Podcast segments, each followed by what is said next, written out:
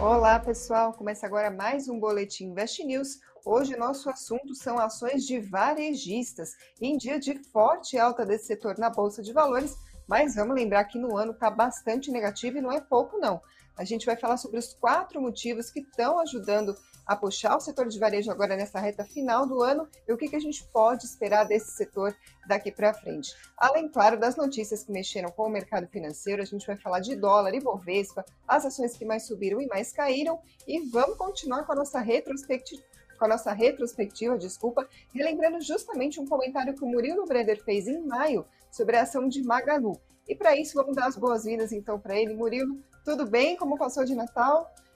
Olá, Karina. Passei muito bem com a família, descansando como deve ser. Espero que vocês também. Um dia aí hoje bastante agitado para os varejistas voltando a subir forte, com muitas notícias do setor. Vamos comentar sobre tudo isso no boletim de hoje. É isso aí, pessoal. Vamos começar falando especificamente do que, que aconteceu com as ações do varejo no dia de hoje. Para começar, vamos falar das principais e o que, que aconteceu no pregão de hoje com as ações de Via, que subiu 8%, Magalu 9,35%, Amer 3, 3,81%, Lame 4, 3,96. Ou seja, aí todo mundo ficou de olho, opa, um dia positivo para o varejo na Bolsa de Valores, mas vamos dar uma relembrada como é que está o acumulado desse ano que está quase acabando. A Via cai quase 70% em 2021, Magalu 72%, a Mer 3, 57% de queda e Lame 4, Americanas também, 44% de queda acumulada em 2021. Claro, vamos falar primeiro do que aconteceu no pregão de hoje. O Murilo vai comentar quatro motivos que estão entre os principais fatores que estão ajudando as varejistas agora nessa reta final de 2021. Primeiro, recuperação da bolsa, depois, uma pequena melhora aí das expectativas para a inflação. Além disso, dados do desempenho do e-commerce e o fator Magalu. Então, Murilo, primeira parte aqui da nossa conversa, vamos falar sobre o pregão de hoje, o momento atual. Explica para a gente um pouquinho melhor esses quatro fatores que você separou. Explico sim. Tem até um comentário é, do Gil Costa, né? Falando boa noite, varejo subindo, tem algo errado. Não tem, não, Gil Costa. Vou comentar agora porque tem até um outro comentário aqui falando que de tanto que caiu era para começar a subir mesmo. E eu começo por aí, porque é verdade. Né? É um dia de recuperação na Bolsa Brasileira. São ativos que foram muito pressionados aí nos últimos meses, então é natural, né? A gente ter uma recuperação na Bolsa Brasileira, que esses ativos também recuperem parte é, do que caiu. E assim, essa alta de né, que parece expressiva, ela realmente corrige só uma pequena fração do que o setor vem caindo ao longo de 2021. Então, não explica, tá? Ainda é, é, o, o, porquê subiu forte hoje, mas essa é uma pequena parcela é, dos quatro pontos do porquê. O segundo é a questão da inflação. Hoje o boletim Focus ele chegou a revisar minimamente para baixo a, a, expectativa da inflação para o final de 2021, que antes era 10,04%, passou de 10,02%. Né? Uma mudança é, quase que imperceptível, mas só de ter parado de subir, de revisar para cima a inflação, o mercado começou a enxergar que é, isso pode ser uma boa notícia no sentido de que é, isso pode é, é fazer o Banco Central diminuir o ritmo da alta de juros. E essa alta, que foi um dos principais fatores que impactaram as empresas de tecnologia, de crescimento, como é o caso de Magalu, Via, é, Americanas. Tá? Então, esse é o segundo ponto esse arrefecimento, um pouco entre aspas aqui, porque né, simplesmente parou de revisar para cima. Então, uh, isso até isso o mercado interpretou hoje como uma notícia é, positiva para o setor. Tá? A gente também teve o desempenho do e-commerce durante o Natal. A gente viu o brasileiro comprando um ticket médio menor em relação ao que ele via comprando é, no ano passado e um crescimento de 18% na nominal em relação a 2020. Quando a gente compara 2020 com 2019, o crescimento foi de 70%, tá? No ano passado. É, mas aqui é importante contextualizar. No ano no ano passado você não tinha opção de comprar na loja física, estava fechado. Então, por isso que o e-commerce cresceu tanto. Mas lembrando também que é 18% nominal esse ano. Então, tem uma inflação de 10% no meio. Quando a gente tira a inflação da conta, é um crescimento real, é acima da inflação de 7,5% nas vendas do e-commerce, tá? E é, com como o mercado ele já tinha revisado para baixo a expectativa para o Natal após uma Black Friday decepcionante, essa alta, por mais que não seja forte, né, de 7,5% acima da inflação, até isso também, esse é o terceiro ponto, né? O mercado enxergou isso como algo é, positivo, o mercado já esperava um dado ruim e houve algum crescimento que é, pôde ser comemorado. Tá? E lembrando que ao longo de 2021, quando a gente pega de janeiro a novembro desse ano, o e-commerce cresceu 27% em relação a 2020. Esse sim é um dado realmente forte. 2020, que foi um ano muito forte para o e-commerce, né, por causa da pandemia, todo mundo em casa. É, então, você crescer em 2021, já com as lojas físicas é, parcialmente abertas né, durante uma boa parte de 2021, crescer 27% em cima da base de 2020 é um número forte. Tá? É, o que, come, o, que, o que começou a complicar de ruim no setor foi realmente o resultado do terceiro TRI, depois Black Friday e o Natal agora que nem foi grandes coisas assim, mas o mercado já tinha colocado no preço, veio uma pequena alta e o mercado né, acabou gostando aí no final das contas do que viu. E aí para fechar o resumo de hoje, né, a gente também viu Magalu voltando a se recuperar forte é, e houve uma notícia específica de Magalu, ela é, foi até comentado no Flash, né, no programa de hoje, é, que ela fez uma captação de 2 bilhões de reais no formato de debentures. E por que, que o mercado gostou dessa, dessa captação? A Magalu falou que era para fins gerais, não tem nenhum fim específico, é para realmente fortalecer a companhia. Ela já tinha, já é caixa líquido, ou seja, tem mais caixa do que dívida. Ela é uma das, das varejistas com melhor situação econômica em relação a endividamento, tá?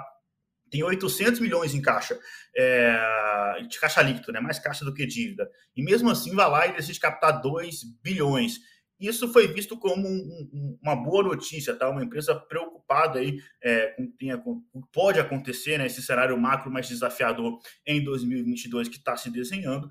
Então, é o famoso comprar guarda-chuva enquanto ainda está sol, né? Depois que começa a chover, o preço do guarda-chuva triplica de preço. A mesma coisa é, a empresa captar enquanto ela ainda não precisa, né? Porque se você for esperar para captar dívida quando você está numa situação é realmente difícil, é, aí vão te cobrar muito mais caro por essa dívida. Então, Magalu, é, o tempo já começou a fechar, né? Para as varejistas, todo mundo sabe disso.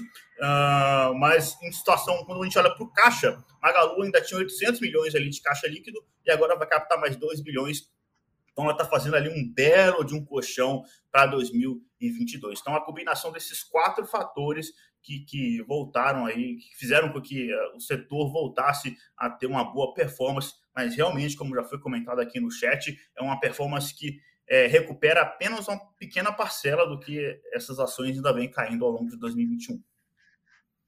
Agora, Murilo, você sempre comenta aqui que é importante a gente entender o que está acontecendo com o setor, com a bolsa, enfim, com qualquer tipo de ativo, para a gente poder entender melhor a expectativa, o que, que a gente pode esperar. Então, já que a gente está falando sobre o que está puxando o varejo agora, o que, que dentro desses fatores também podem continuar ajudando para o curto, médio e longo prazo? Eu perguntei aqui no chat, inclusive, quem tem varejo na carteira, o Breno disse que tem via e falou que ia deixar o Pix aqui para o pessoal ajudá-lo. O Railson Marcel diz que a maior posição dele é em Magalu, ainda com as quedas, ele falou que é o setor que ele mais gosta. E o Yu Shen não quis responder a minha pergunta porque falou que eu estou fazendo o pessoal passar vergonha. Então, gostaria de ouvir as suas recomendações para esses investidores que gostam de varejo e querem saber o que, que podem esperar daqui para frente. É, o, o, o, cenário, eu acho que a alta de hoje, investidor não deve encarar como ainda, tá? Um ponto de virada onde as ações vão começar a recuperar e subir e voltar onde estava antes de, toda essa queda. Porque o cenário, quando a gente pega a Magalu antes dessa queda recente, via, enfim, não importa, as empresas desse setor, antes, antes delas caírem, o cenário hoje, ele não é o mesmo, sequer de, não estou falando do início do ano, não, coisa de três meses atrás mudou. A gente tem visto aí uma série de dados de serviço, né, inflação acima do esperado, né? É, agora que talvez é um ponto que começa a chamar a atenção o fato de o mercado ter parado, pelo menos momentaneamente, de revisar a inflação para cima, né? É, então, talvez realmente é, o Boletim Focus, é, é, se, se, o Banco Central for na direção do Boletim Focus, ou seja, né, manter uma inflação, é, uma Selic, perdão, de 11,5% ao longo de 2022, controlar essa inflação e em 2023 voltar ao normal, isso, é, é, se isso acontecer, como essas ações já sofreram bastante, nesse cenário, é, eu acho que pode haver sim uma recuperação, mas assim, complicado, porque o cenário macro que vai se desenhando, ele vai ficando cada vez mais óbvio, é, e isso impacta de fato é, o consumo.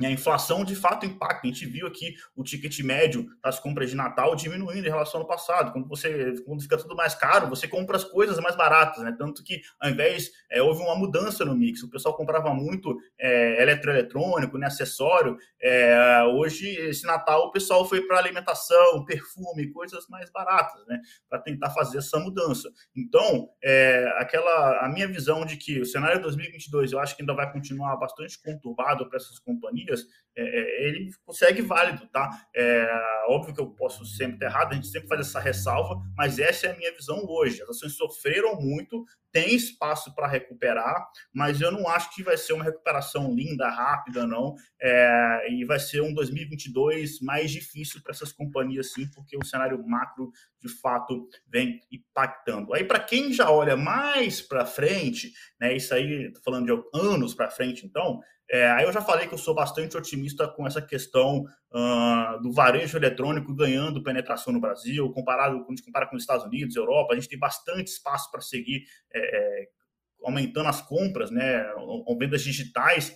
Então eu sou mais otimista e eu vejo aqui, diferentemente lá dos Estados Unidos, onde a Amazon é, dominou quase que o mercado inteiro, o Brasil, o cenário aqui é diferente, seja pela logística, pelas dificuldades burocráticas. É, a Amazon lá nos Estados Unidos teve vários anos de incentivos fiscais, coisa que não acontece aqui no Brasil. Então, o cenário do Piniquim está se caminhando para ter quatro grandes varejistas vencedoras. Existe espaço para ter quatro grandes empresas é, no Brasil.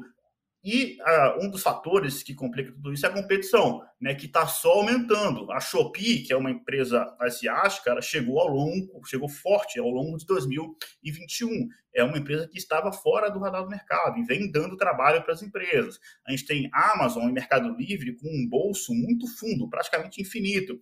É, se a gente for elencar, elencar quatro grandes empresas que iriam vencer no e-commerce brasileiro, Amazon e Mercado Livre, na minha opinião, são duas delas. E aí vai sobrar só duas vagas aqui. É, então, possivelmente Magalu seria uma delas. Tá? Na minha visão, acho que Magalu ainda segue na frente de Americana, segue na frente de Via, segue na frente da Shopee, que entrou dando muito trabalho, mas de uma forma tão agressiva que eu não acho que vai ser sustentável, tá? Então, para essa visão de longo prazo, aí sim eu sou mais otimista. Mas 2022, eu acho que ainda está na hora de manter um pouco de pé no chão. Acho que tem outros setores melhores, tá? Para a gente observar mais com essa visão de curto médio prazo.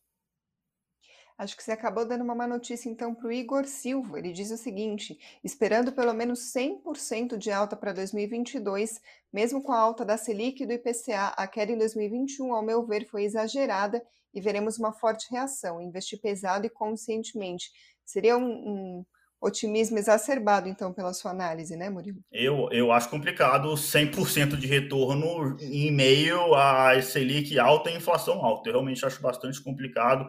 É natural, eu espero que sim. Se o mercado acalmar e a bolsa é, é, voltar a subir, eu até vi uma expressão bastante legal hoje que eles estão chamando de efeito tiririca, né? Que é o pior que tá, não fica, só que na bolsa, né? A bolsa caiu tanto que é, por mais que o cenário seja de volatilidade, eleição, né, tá um cenário tão, um pessimismo tão no preço que é, qualquer coisinha pode fazer a bolsa andar. Nesse cenário tem espaço sim para recuperação, mas 100% eu acho bastante esticado, ainda mais nesse cenário aí é, de, de é, Selic alta, inflação alta, só se a inflação conseguir ser controlada, se a gente conseguir abaixar a Selic ainda ao longo de 2022, só esse tipo de impacto mesmo para a gente buscar algo é, em torno aí da, faixa dos 100%. Tá? Hoje eu não vejo é, é, isso acontecendo, uh, pelo menos não de forma suave, de forma alguma ainda, né? Acho que deve oscilar bastante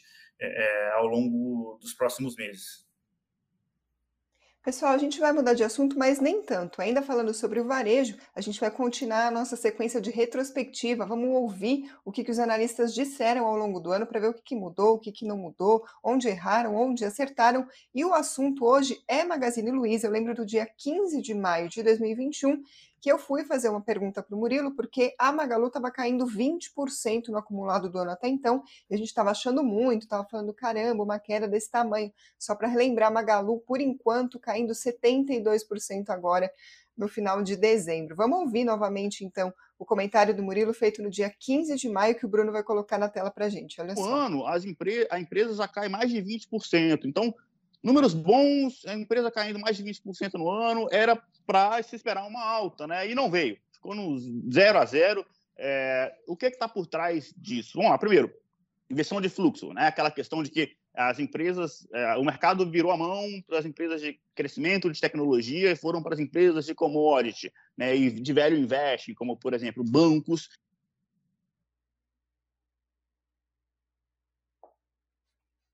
E aí, Murilo, que fim levou essa virada de mão?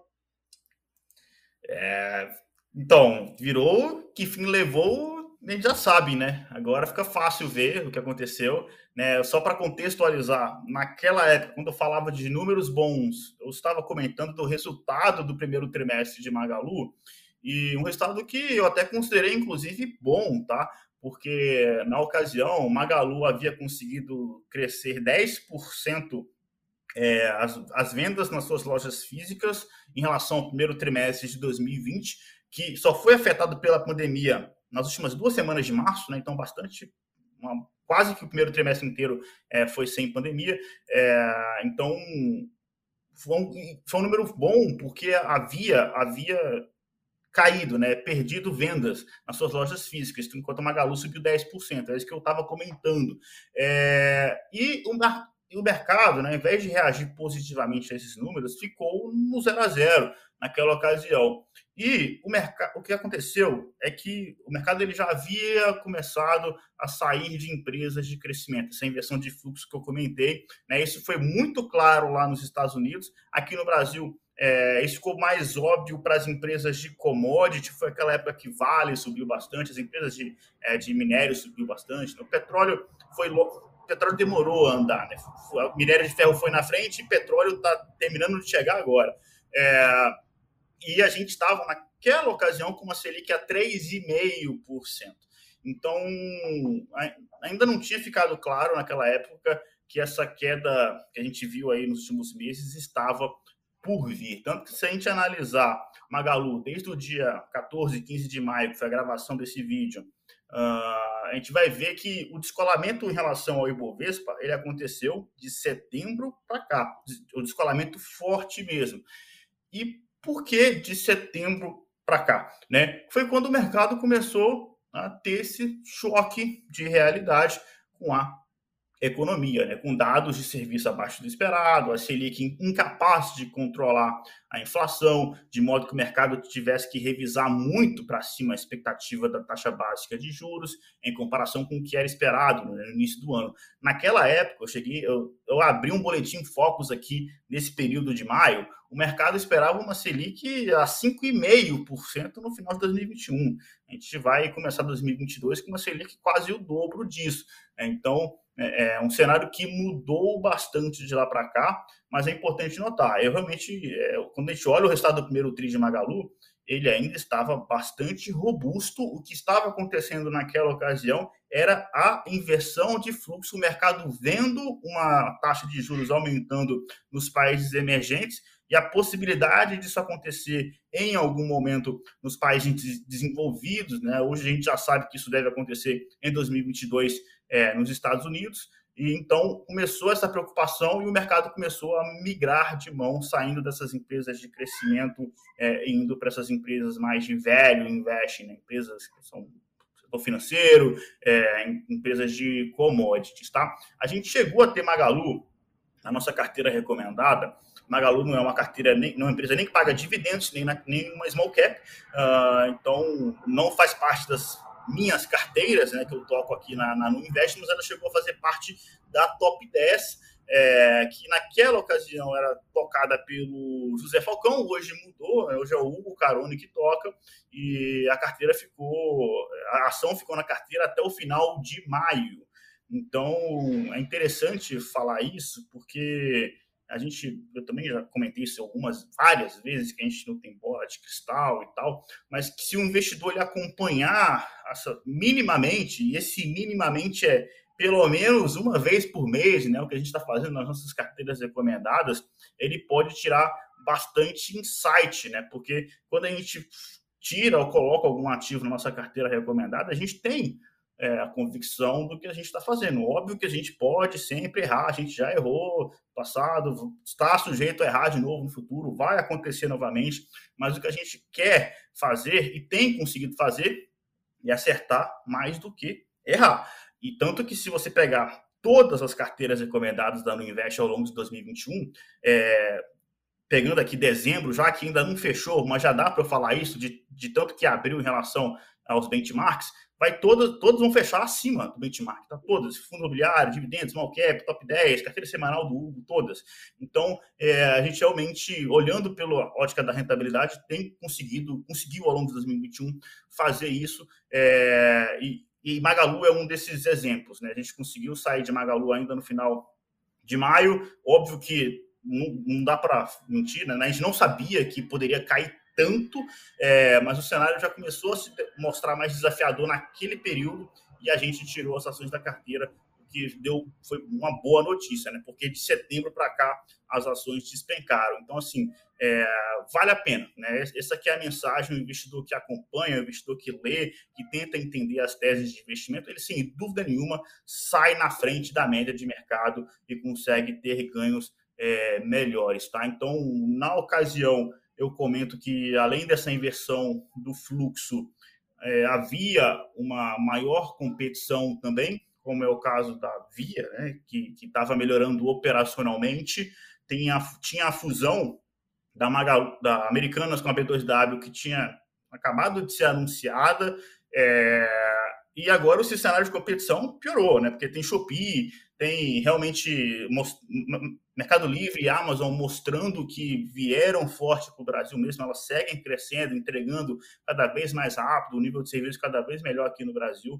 A competição, é, quando a gente olha sobre essa ótica, só piorou de lá para cá. Então tem essa mudança do cenário macro ao longo de 2021 e essa competição também piorando, tá? Por isso que a gente ainda segue um pouco reticente com o setor, mesmo tanto que ele sofreu, tanto que apanhou, é, e havendo algum espaço para recuperação, caso a bolsa melhore de cenário, é, essa, essa, esses uh, fundamento, esse cenário, essa combinação de fatores é, nos faz ficar ainda com o pé atrás, tá? É isso aí, pessoal. Agora eu vou passar para o bloco de notícias que mexeram com o mercado financeiro. Logo de manhã, claro, segunda-feira, é divulgado o Boletim Focus, que é aquele boletim em que o Banco Central ouve centenas de analistas, economistas, especialistas, para saber o que eles estão esperando para a economia brasileira. E a notícia é que, mais uma vez, o mercado piorou as estimativas para a economia. Em 2021, a alta prevista para o PIB passou de 5,58 para 5,51 para 2022, a expectativa que era de 0,5% passou para 0,42%. Para o IPCA, a gente teve novamente uma pequena redução das expectativas, foi de 10,04% para 10,02%. É muito pequenininho, mas vale a gente destacar porque foi a terceira redução da expectativa do mercado para o IPCA em todo o ano de 2021, ou seja, as expectativas para a inflação só começaram a dar uma melhorada agora, na reta final do ano, como o Murilo estava comentando, quando a gente estava falando sobre o que está mexendo com o varejo. Para 2022, a inflação segue mantida em 5,03%, segundo a expectativa do mercado. Outra notícia sobre Tesouro Direto. Vai ter título para quem está pensando em aposentadoria. Quem disse isso foi o secretário Paulo Vale para o Estadão. E aí, pelos estudos que estão sendo feitos, vai ter um período de acumulação de 30 a 40 anos. E aí, nesse tempo, o investidor não recebe uh, juros, remuneração para esses papéis. Só depois que passa esse período, aí sim ele vai ter creditada a remuneração, como se fosse de fato uma aposentadoria. O investidor vai fazendo aportes no Tesouro Direto pensando em 30 ou 40 anos depois. Isso está em estudo, mas fica então o adiantamento feito pelo secretário. Nesse cenário, hoje a gente teve o dólar em queda de 0,36% a R$ 5,63 e o Ibovespa subiu 0,63% hoje aos 105.554 pontos. Agora eu vou passar para as ações que se destacaram dentre aquelas que compõem o Ibovespa, isso no pregão de hoje. Quem liderou as altas do dia foi a Magalu, subiu 9,35%, depois a Via, 8%, depois Qualicorp, 4,91% de alta hoje. Entre as maiores quedas, quem liderou foi o Banco Pan, 3,23%, depois Açaí, 3,19%, depois a ação da Azul, hoje caiu 2,99%. Murilo, quase não sobrou tempo aqui, mas tem alguma coisa que você queira responder, destacar aqui do chat do pessoal? Murilo está no mudo? Estou no mudo, perdão. Agora me escuta? Agora sim. Então, agora uma sim. pergunta do Nathan, Nathan Souza aqui, rapidamente, falando que é, se ele vale a pena seguir comprar, comprando Magalu até o fundo para tentar sair ou reduzir quando voltar a subir. É, eu faria diferente, o Natan. Eu simplesmente deixaria ela na carteira. Eu acho que já caiu demais. Sair agora é. Talvez é uma faca que não terminou de cair, né? O resumo de tudo isso que eu falei é, pode ser resumido nessa frase: uma faca que ainda não terminou de cair, mas está muito, sem dúvida nenhuma, muito mais próxima do chão do que. Né, do que tem muito espaço lá para cima quando ela voltar a subir. É, então, os que saem agora é sair quase no fundo do poço, é, segura as ações aí, deixa ela quieta na carteira. A única coisa é você pegar os próximos aportes e ir comprando outros setores que está num timing melhor, tá? E uma filosofia que eu uso bastante de investimento, e enfim, não tem certo e errado, tá, gente? Muita gente, muitos investidores ganharam dinheiro de muitas formas diferentes, mas uma coisa que eu particularmente gosto e aplico nos meus investimentos é o seguinte: é, que eu, eu falo de faca caindo, que eu não gosto de pegar essas facas caindo. Eu prefiro muito mais esperar a ação, bater o fundo do poço de verdade, iniciar alguma recuperação com a mudança de fato no cenário macro, isso, se isso acontecer com o Magalu, essa recuperação, esse espaço entre o fundo do poço e essa pequena recuperação vai ser grande, porque a ação caiu muito. Ela vai ter subido 30%, 40%, talvez. Né? Aí você vai se questionar, ah, mas eu perdi essa recuperação. Não, não perdeu, porque primeiro você não tem, ninguém acerta o fundo do poço exatamente, ninguém. E como é uma empresa que eu sei que qualitativamente é muito boa, quando ela voltar a subir, ela vai ter muito espaço ainda para frente. Por mais que ela tenha subido 30%, vai ter outros 60%, 70% pela frente, se a companhia de fato conseguir se recuperar, seguir entregando resultados cada vez melhores. Então, eu prefiro muito mais seguir nessa ótica de esperar essa faca terminar de cair, por mais que eu perca esse início de valorização quando o cenário mudar, e entrar em algo que eu sei que o cenário já mudou e que já voltou para as graças do mercado, do que ficar tentando acertar o fundo do poço essa faca caindo, ficar comprando. É, diminuindo o preço médio, comprar cada quanto mais cai, mais você compra. Não, calma, é, o cenário mudou, tá mais difícil, deixa quieto ali, vai comprando outras coisas, que quando o cenário melhorar, é, você vai voltar a comprar Magalu uh, e vai ter ainda bastante espaço para as ações seguirem é, avançando, tá? É isso aí, pessoal. Mais uma vez o Murilo recomendando pé no chão para os investidores, né, Murilo? Então, até o próximo Boletim Invest News. Muito obrigada a todos vocês que nos acompanham. Se inscreva no canal se você ainda não fez isso. Deixa aqui nos comentários o que vocês estão achando da nossa programação. E muito obrigada, claro, quem está nos ouvindo por podcast ou pela Alexa. Até a próxima, Murilo. Valeu, galera. Forte abraço, bons investimentos. Até mais.